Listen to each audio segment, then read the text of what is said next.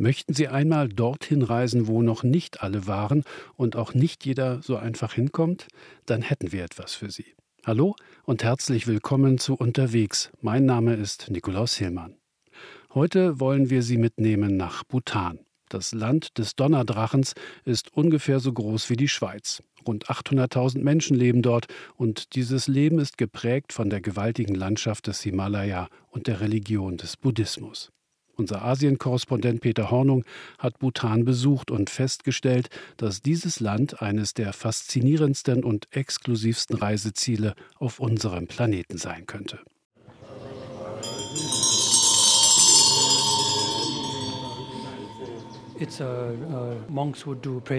Das sind Mönche, die beten.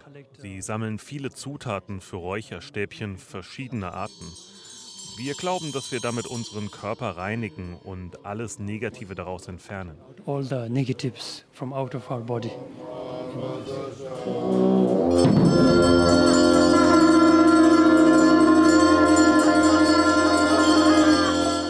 Es ist ein mystischer Ort, an dem sie beten. Buddhistische Mönche in ihren orangefarbenen Roben, in der Mitte ein Priester.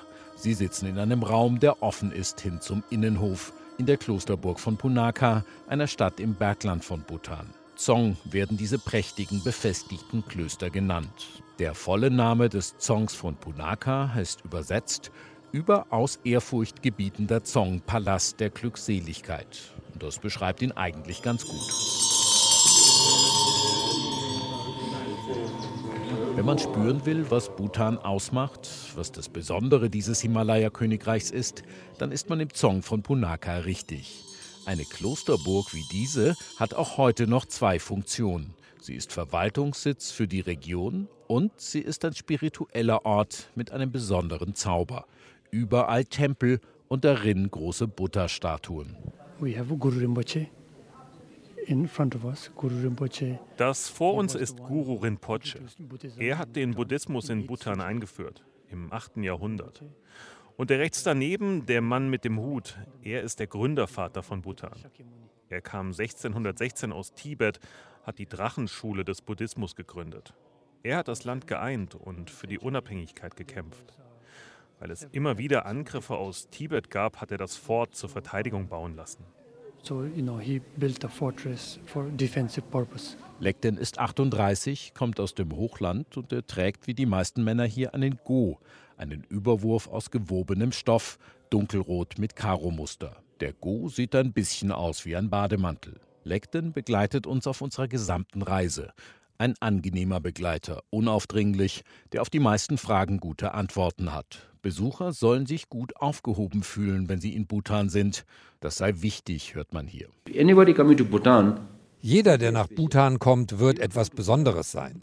Sie werden nach Bhutan kommen, um Frieden, Ruhe, Weite, Natur und Kultur zu finden. Also diese Art von Menschen haben wir im Auge. Dorji Dratul ist seit fünf Jahren oberster Tourismuschef des Landes, genauer gesagt Generaldirektor des Tourismusrats der königlichen Regierung von Bhutan. Wenn man verstehen will, wie sich das Himalaya-Königreich Tourismus vorstellt, dann kommt man an ihm nicht vorbei. Und schnell wird klar, in Bhutan hat man ein genaues Bild davon, wie Tourismus aussehen soll. Und vor allem, dass er anders funktionieren soll als in anderen Ländern. Wir sind ein kleines Land. Unsere Aufnahmefähigkeit ist begrenzt. Nicht nur aufgrund der geografischen Lage, sondern auch aufgrund der Infrastruktur. Die Anzahl unserer Hotels ist begrenzt und ebenso haben unsere Straßen, unsere Sehenswürdigkeiten, alles hat eine begrenzte Aufnahmefähigkeit. Capacity. Belief, also Glaube im Imperativ, ist der nationale Slogan für Bhutan, eingeführt vor gut einem Jahr.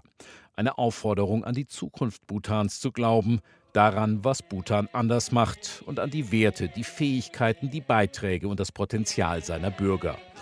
Bhutan ist nicht nur ein Land, sondern eine Marke.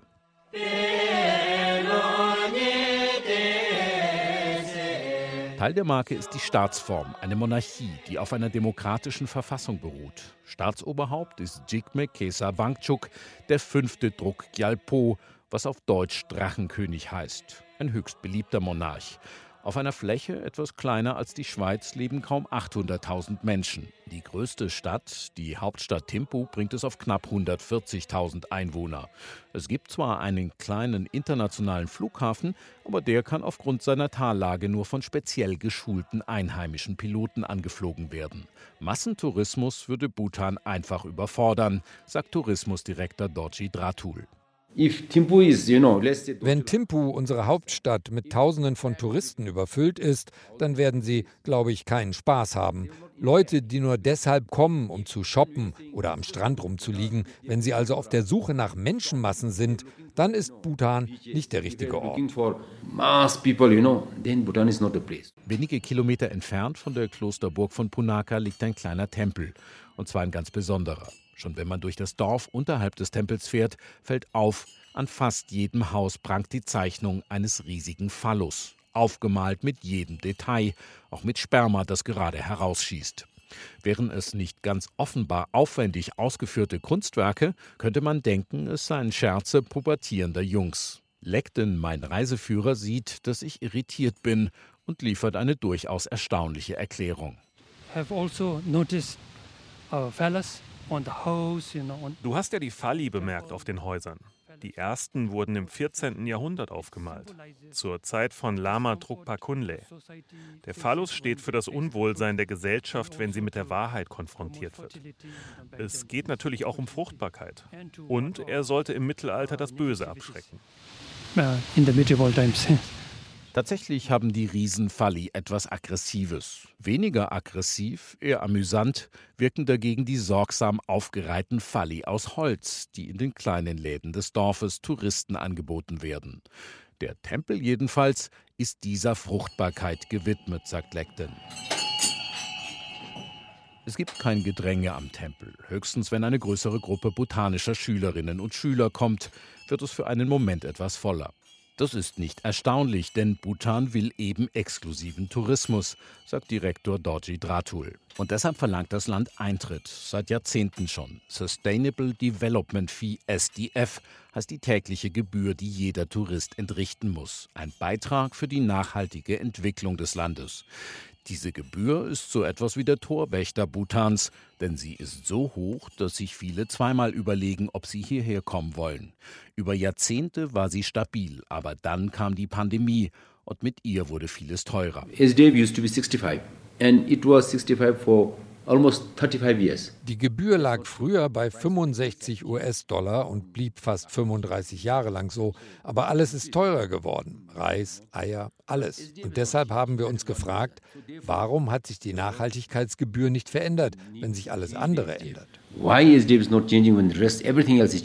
Das dachte man sich in Bhutan, als das Land im Sommer 2022 über eine erneute Öffnung für Touristen nachdachte.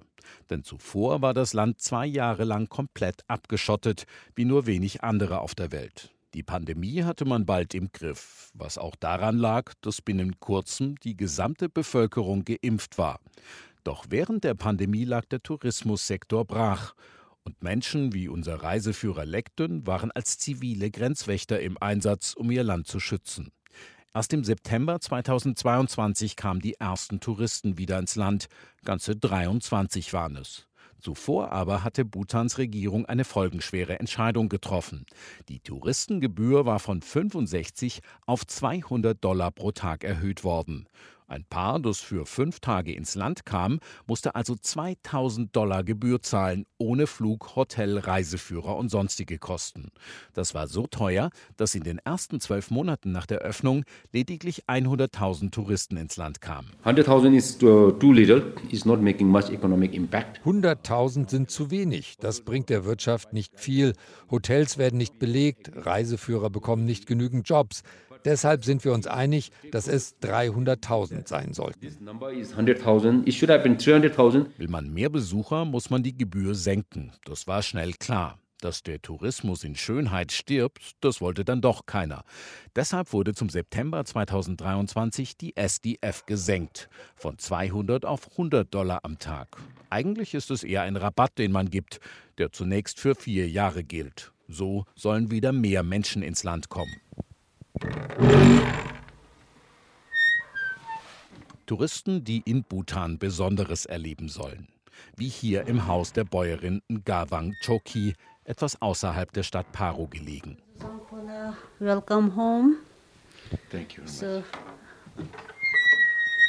it's right now it's a im Augenblick ist es etwas kalt. Setz dich ans Feuer. Das wird dich warm halten. Fühl dich wie zu Hause.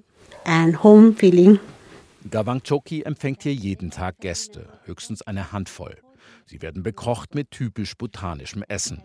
Emadachi zum Beispiel, extrem leckere, aber auch extrem scharfe Chilis mit Käse. So können Sie sehen, wie Menschen leben in diesem Land. Und Sie können hier auch übernachten. Eine, höchstens zwei Nächte.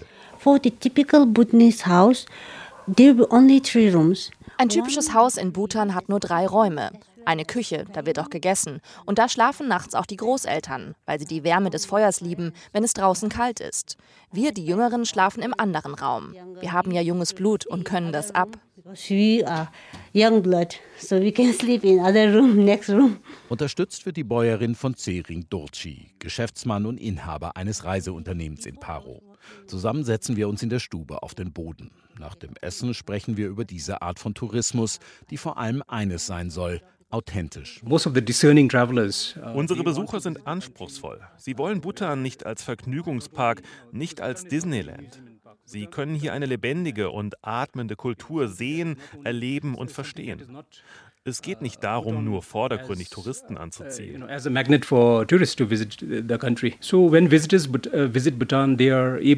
Wenn Besucher nach Bhutan kommen, sollen sie nicht nur ein authentisches Erlebnis haben, sondern auch Verantwortung übernehmen für die Entwicklung unseres Landes. Uh, uh, Diese Verantwortung übernehmen Touristen eben dadurch, dass sie die Nachhaltigkeitsgebühr zahlen. Peter Hornung war unterwegs in Bhutan. Wenn Sie etwas verpasst haben, finden Sie alle Sendungen auch jederzeit in der ARD Audiothek. Schön, dass Sie heute dabei waren. Ich bin Nikolaus Hillmann. Machen Sie es gut und bis zum nächsten Mal. RBB 24 Inforadio vom Rundfunk Berlin-Brandenburg.